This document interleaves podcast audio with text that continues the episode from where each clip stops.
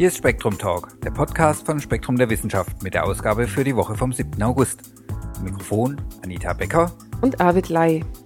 Heute beschäftigen wir uns passend zu Jahreszeit und Wetter mit dem Urlauberdilemma, das weniger mit der Wahl des Erholungsortes als mehr mit der Spieltheorie zu tun hat. Spektrum-Redakteur Christoph Pöppel klärt uns auf. Weiter hören Sie Michael Springer mit seinem Augusteinwurf und natürlich die Nachrichten aus der Redaktion von Spektrum Direkt.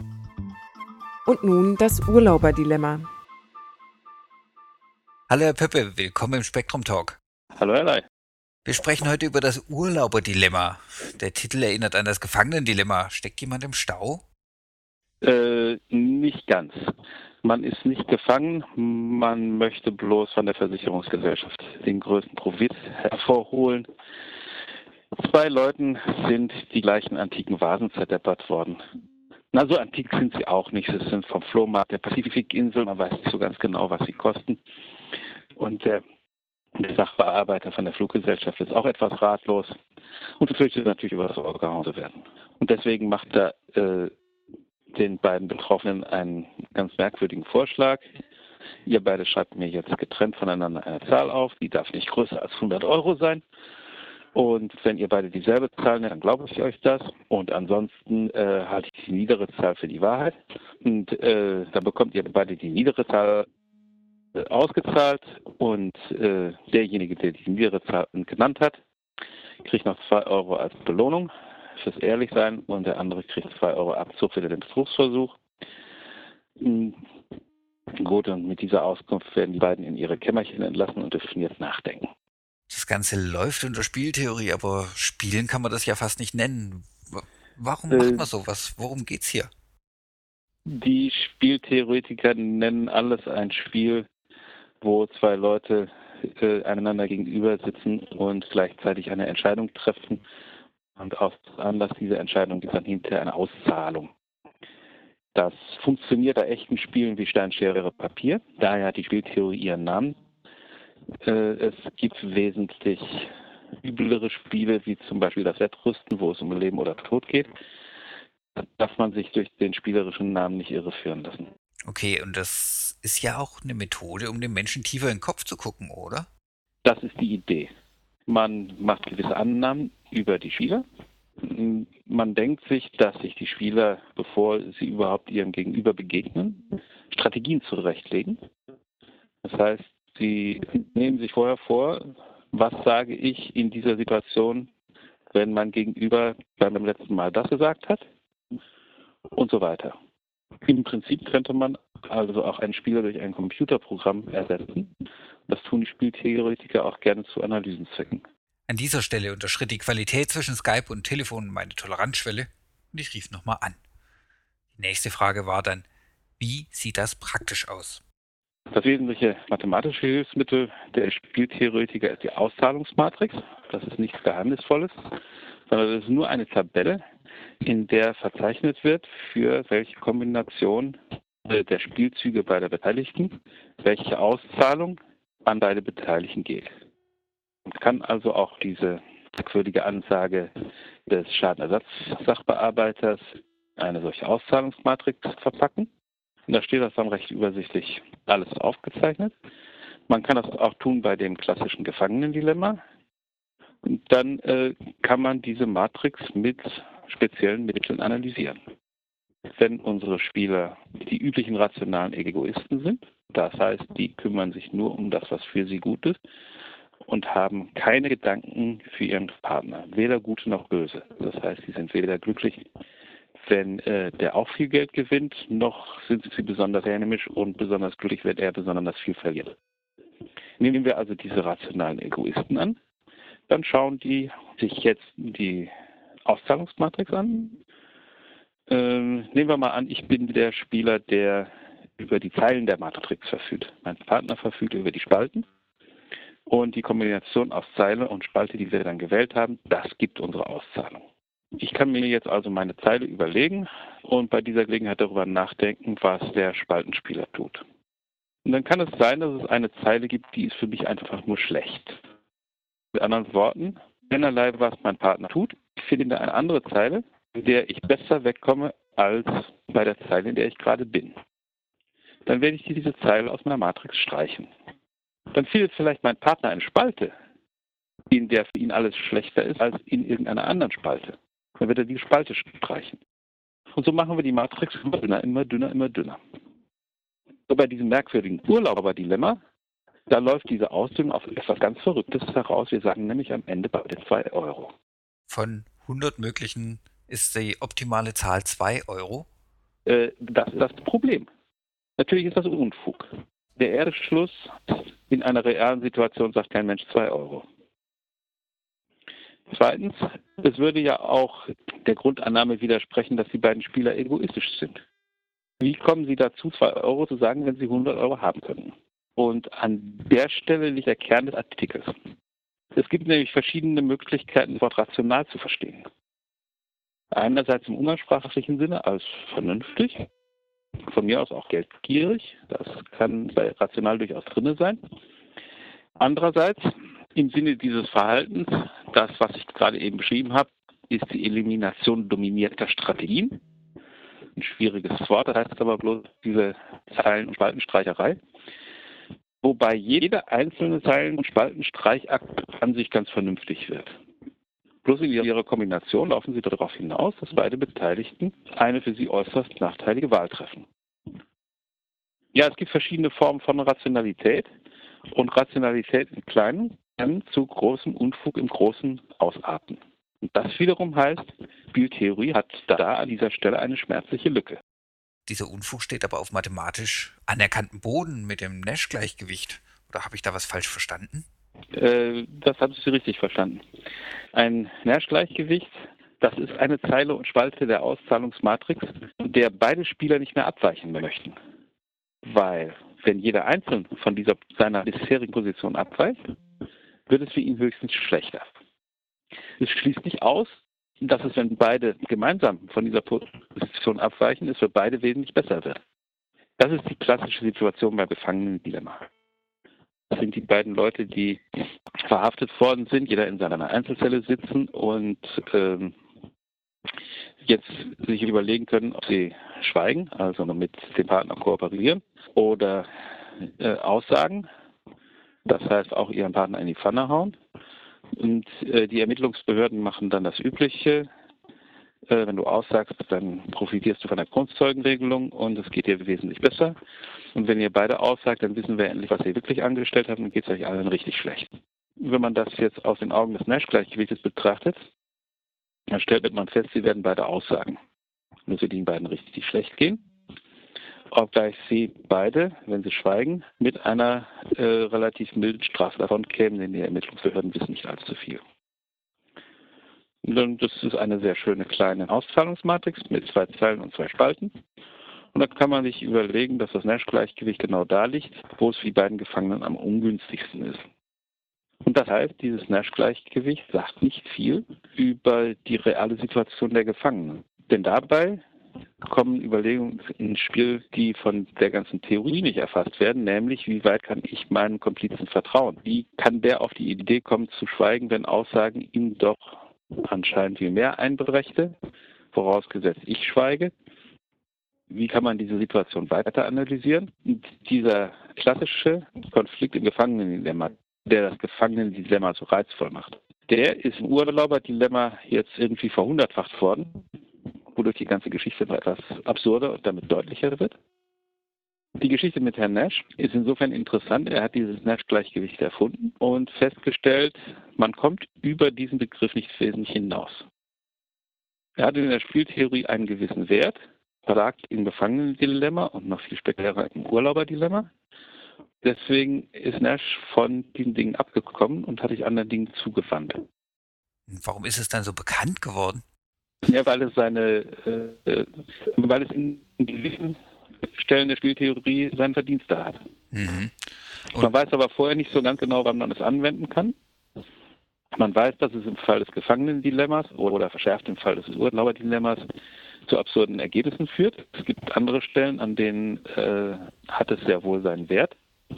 Und es fällt schwer, die einen von den anderen zu unterscheiden mein Eindruck ist auch, dass es so eine zeitliche Frage ist. War das War die Spieltheorie bzw. diese Betonung des rationalen Denkens beim Menschen vor 30 Jahren nicht deutlich größer, als es jetzt aktuell gerade ist? Sagen wir mal vor 50 Jahren. Die okay. Anfechtung dieser Modelle, gut, äh, ich kenne als prominenten Namen den Kahnemann und der muss, wenn ich mich recht entsinne, seine wesentlichen Experimente Ende der 70er gemacht haben.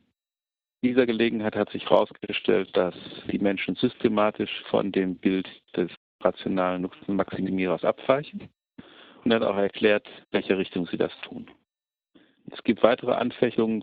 Leute, die das Ultimatumspiel erforscht haben, äh, haben empirisch nachgewiesen, dass den Menschen Gedanken von Fairness einerseits und von Rache andererseits nie so ganz auszutreiben sind. Also die Geschichte ist, hier sind 100 Euro, da sind zwei Leute A und B. A darf ansagen, wie dieses Geld zwischen A und B aufgeteilt werden soll und B kann Ja oder Nein zu dieser Aufteilung sagen. Wenn er Nein sagt, kriegen sie beide nichts. Wenn er Ja sagt, dann wird es so aufgeteilt, wie A es angesagt hat. Die Frage ist, welche Aufteilung wählt A? Die Antwort ist, der rationale Nutzenmaximierer sagt 99 zu 1, denn er glaubt ja, dass B äh, eher 1 Euro als 0 Euro haben will. Und das stimmt halt nicht. In der Realität kommen da Aufteilungen so äh, in der Nähe von 50-50 raus und vielleicht nimmt A sich 60 und lässt den B 40 und B akzeptiert das und dann ist auch schon fast Ende. Und das kann man mit, dem, mit diesem klassischen kurzsichtigen rationalen Nutzenmaximierer nicht erklären, sondern äh, B verfolgt mehr Ziele, als nur seinen Nutzen zu maximieren. Er verfolgt auch Fairness-Ziele. Das waren auch wesentliche Einwände von Leserseite gegen den Artikel von Baston. Und die sind insofern zutreffend, als die rein spieltheoretische Analyse diese Fairness-Überlegungen ausblendet. Natürlich, wenn da zwei Leute in diesem Büro vom Schadenssachbearbeiter sitzen, dann werden die selbstverständlich Fairness-Überlegungen spielen lassen und dabei beide ziemlich reich wieder rausgehen. Das heißt, hier spielt der Homo economicus gegen den menschlichen Dickkopf. Was sagen denn die, die Experten selbst? Die verhalten sich genauso wie normale Menschen. Das ist tatsächlich passiert. Es hat ein Mensch ein Urlauberdilemma unter Vertreter der Gesellschaft für Spieltheorie gespielt. Das heißt, es waren alles berufsmäßige Spieltheoretiker, hatten die Theorie alle drauf, konnten sich das überlegen und haben sich dann trotzdem so entschieden, die normale Menschen. Das heißt, wenn ein normaler Mensch den Vorgaben der Spieltheorie nicht folgt, dann heißt das nicht unbedingt, dass er so blöde wäre, Spieltheorie zu verstehen, sondern einfach, dass sein Denken dem schematischen Denken der Spieltheorie überlegen ist. Das merken selbst professionelle Spieltheoretiker. Das gilt ja auch für den Autor. Ja, selbstverständlich. Das Ziel des Artikels ist nicht etwa ein Stück Spieltheorie vorzuführen, sondern die Grenzen der Spieltheorie vorzuführen. Er sagt, es ist eine neue Theorie gefordert. Und er gibt keinen Hinweis darauf, wie diese Theorie aussehen könnte. Und ich fürchte, er weiß es selber nicht. Mhm. Das wird richtig schwierig und da werden die Spieltheoretiker oder deren Nachfolger noch richtig was zu denken haben. Das heißt, es ist wie im wahren Leben auch. Ja, sicher. okay. Ja, Herr Pöppe, vielen herzlichen Dank für diese Einführung in eigentlich doch ziemlich kompliziertes Thema, aber so schwierig ist es dann doch nicht. Äh, ist es viel. Wir hatten im letzten Jahr ein Sonderheft zu dem Thema. Das heißt Fairness, Kooperation, Demokratie, die Mathematik des Sozialverhaltens. Und Sie finden außer einigen Artikeln zu Wahlverfahren im Allgemeinen die Sache mit dem Ultimatumspiel, zu kooperativem Verhalten im Allgemeinen, zur experimentellen Ökonomie und noch zu allerlei anderes. Stimmt, ich erinnere mich an Ihre Besprechung. Hier also der Hinweis. Wenn Sie mehr wissen wollen, das Heft ist nach wie vor erhältlich. Ihnen, Herr Pöppe, vielen Dank und noch einen schönen Tag. Vielen Dank und auf Wiederhören. Sie haben es bemerkt. Auch die neue Verbindung war nicht besser. Offensichtlich hatte Skype einen schlechten Tag. Bitte verzeihen Sie die miese Qualität. Den kompletten Artikel finden Sie in der August-Ausgabe von Spektrum der Wissenschaft und auf der Homepage spektrum.de die Leserbriefe zum Thema. Im Heft finden Sie zudem unter Forschung aktuell der gewaltigste Sternentod seit Menschengedenken und Ersatzorgane aus Bindegewebe und nun Michael Springer mit seinem monatlichen Einwurf. Der Charme einfacher Weltbilder. Wie Kinder von der Intuition zur Wissenschaft finden oder auch nicht. Aufgeregt lief der Junge in die Küche und schrie mit erhobenem Zeigefinger 9,81 Meter pro Sekundenquadrat. Die Mutter sah zerstreut vom Herd auf und über die Schulter zurück zu dem eigentümlichen Knaben, der ich damals war. Seit ich mir das Taschenbuch Einstein und das Universum zu Weihnachten gewünscht hatte, wunderte meine Eltern gar nichts mehr. Die Erdbeschleunigung hatte ich soeben in meinem neuen Geburtstagsgeschenk gefunden. Physik für alle von Werner Braunbeck. Von der Formel G ist gleich 9,81 m durch Sec Quadrat war ich ungeheuer begeistert. Galt sie doch mächtiger als jedes Zauberwort, ausnahmslos für alle Dinge im grenzenlosen Bereich der Erdanziehung. Der universelle Anspruch der Physik für alle machte mich ganz schwindlig. Ich lief ins Wohnzimmer, legte mich flach auf den Teppich und starrte so lange zur Deckenlampe, bis die Welt Kopf stand und ich förmlich sah, wie die Schwerkraft den Lampendraht von der Decke unten zu mir aufwärts spannte. Warum konnte mich der Formelfund so faszinieren? Psychologischen Erkenntnissen zufolge kommen wir nicht als Newtonianer auf die Welt, sondern als Aristoteliker. Wie der alte Grieche und seine mittelalterlichen Schüler sind Kinder intuitive Anhänger der Impetus-Theorie. Die Dinge streben vermeintlich aus innerem Antrieb nach unten und ein im Kreis herumgewirbelter Gegenstand fliegt losgelassen auf gekrümmter Bahn davon. Darum waren Galileis Trägheitsprinzip und Newtons Kraftgesetz für die Zeitgenossen wohl kaum weniger kontraintuitiv als für uns heute die Quantenmechanik. Auf Widersprüche zwischen Intuition und Wissenschaft reagieren Menschen nicht immer so positiv überrascht und neugierig. Ich sog als Heranwachsender alle Offenbarungen der populären Physikbücher gierig auf, denn sie wurden, soweit sie nicht, wie bei meiner Mutter, einfach auf freundliches Desinteresse stießen, von jung und alt problemlos anerkannt. Niemand kam auf die Idee, mir die Newtonsche Physik auszureden. Doch wissenschaftliche Erkenntnisse werden viel schwerer akzeptiert, wenn sie nicht die unbelebte Natur, sondern uns nahegehende Lebensphänomene kontraintuitiv erklären. Kinder sind nicht nur naive Physiker, sondern auch intuitive Biologen und Psychologen. Von Lebewesen nehmen sie von Haus aus an, diese seien, ganz ähnlich wie Stofftiere, absichtlich und zu dem Zweck erschaffen, im Zoo besucht und wenn möglich gestreichelt zu werden. Zu diesem spontanen Kreationismus gesellt sich ein intuitiver Leib-Seele-Dualismus. Vorschulkinder wissen zwar in der Regel, dass das Gehirn etwas mit Denken zu tun hat, meinen aber, für Gefühle, Fantasien und Aktionen sei nicht der Kopf zuständig, sondern irgendetwas anderes, Unsichtbares. Aus solchen entwicklungspsychologischen Befunden folgern Paul Bloom und Dina Skolnick-Weisberg von der Harvard-Universität, dass Kreationismus und Dualismus einem quasi naturwüchsigen Hang entspringen und sich zur antiwissenschaftlichen Weltanschauung auswachsen können, wenn eine sozial anerkannte, insbesondere religiöse Autorität massiv dafür eintritt. Das bringt mich auf den Gedanken, wie es mir wohl ergangen wäre, wenn ich meine physikalischen Weisheiten über die Wunderwelt der Gravitation nicht in einer Küche des 20. Jahrhunderts ausposaunt hätte, sondern etwa per Zeitmaschine in die Vergangenheit zurückversetzt in einem römischen Priesterseminar der Renaissance. Ein keckes Eppur si muove und sie bewegt sich doch, wäre mir da vielleicht teuer zu stehen gekommen.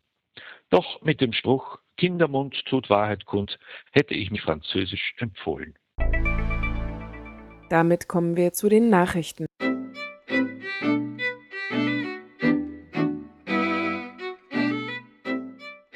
Glaukome, weltweit eine Hauptursache für Erblindung und die Alzheimer-Erkrankung, haben womöglich eine gemeinsame molekulare Ursache. Dies vermuten britische Wissenschaftler um Francesca Cordero vom University College London. Sie erkannten in Versuchsratten, dass die für die Alzheimer-Demenz typischen Amyloid-Beta-Protein-Ablagerungen auch in jenen Zellen des Auges vorkommen, die infolge von Glaukomen zerstört werden. Beim auch als grüner Star bekannten Glaukom fallen nach und nach Gangliennervenzellen der Netzhaut aus, die für die Informationsweiterleitung zwischen Auge und Gehirn zuständig sind. Dieser schleichende Prozess ist oft begleitet von einem unnatürlich hohen Augeninnendruck ohne dass dieser aber eindeutig als eigentliche Ursache der Nervenzellschäden identifiziert werden konnte. Nun zeigten Cordero und Kollegen, dass sich die demenztypischen Amyloid-Plaques gerade in den beim grünen Star anfälligen Netzhautzellen ansammeln. Verhinderten die Forscher diese Proteinansammlung mit den Medikamenten, die als Waffe gegen die Alzheimer-Krankheit entwickelt werden, so bremste dies den Nervenzelltod und die Folgen des Stars deutlich Am effektivsten gelinge dies, wenn dabei die drei unterschiedlichen, gegen Alzheimer-Demenz gerichteten Medikamentenklassen kombiniert eingesetzt werden. Die Wissenschaftler hoffen nun, dass ein gezielter Einsatz der Medikamente gegen Amyloid-Beta-Protein-Ablagerung zu einer wirksamen Behandlung von Glaukomen wird.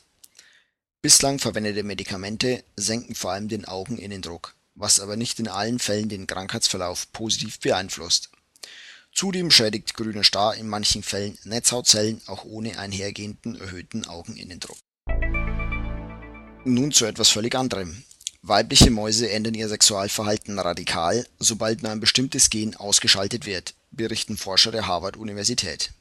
Die veränderten Tiere ohne funktionierendes TRPC2, einem Bestandteil des Systems zur Pheromonwahrnehmung, versuchten im Experiment der Wissenschaftler Männchen zu begatten Filme des Mausverhaltens im Labor von Tali Kimchi und Kollegen zeigen, dass die gentechnisch veränderten Nager um Männchen werben, sie besteigen und auch ihren Unterkörper auf unmissverständliche Weise gegen die Männchen pressen. Die Wandlung ist aber nicht vollständig. Wenn die Weibchen zusammen mit Männchen gehalten werden, bringen sie Nachwuchs zur Welt. Die Gruppe um Kimchi hatte in ihren Experimenten mit TRPC2 ein Gen ausgeschaltet welches für das vomeronasale Organ in der Nase der Weibchen eine essentielle Aufgabe erfüllt. Mit diesem Organ nehmen die Tiere Duftmoleküle und Sexuallockstoffe, sogenannte Pheromone, wahr. Nachdem diese nicht mehr funktionierte, zeigten die Mäuseweibchen das männliche Paarungsverhalten. Die US-Gruppe vermutet, dass das männliche Handlungsrepertoire von vornherein auch im Hirn der Weibchen angelegt ist es ruhe dort aber unter dem Einfluss von Signalen des vomeronasalen Organs, auch Jacobson-Organ genannt. Wenn die Duftstoffe des Männchens keinen Einfluss mehr nehmen könnten, reichten vielleicht schon die geringen Testosteronmengen in den Körpern der Weibchen, um das männliche Verhalten auszulösen, spekuliert Nirao Shah von der Universität von Kalifornien.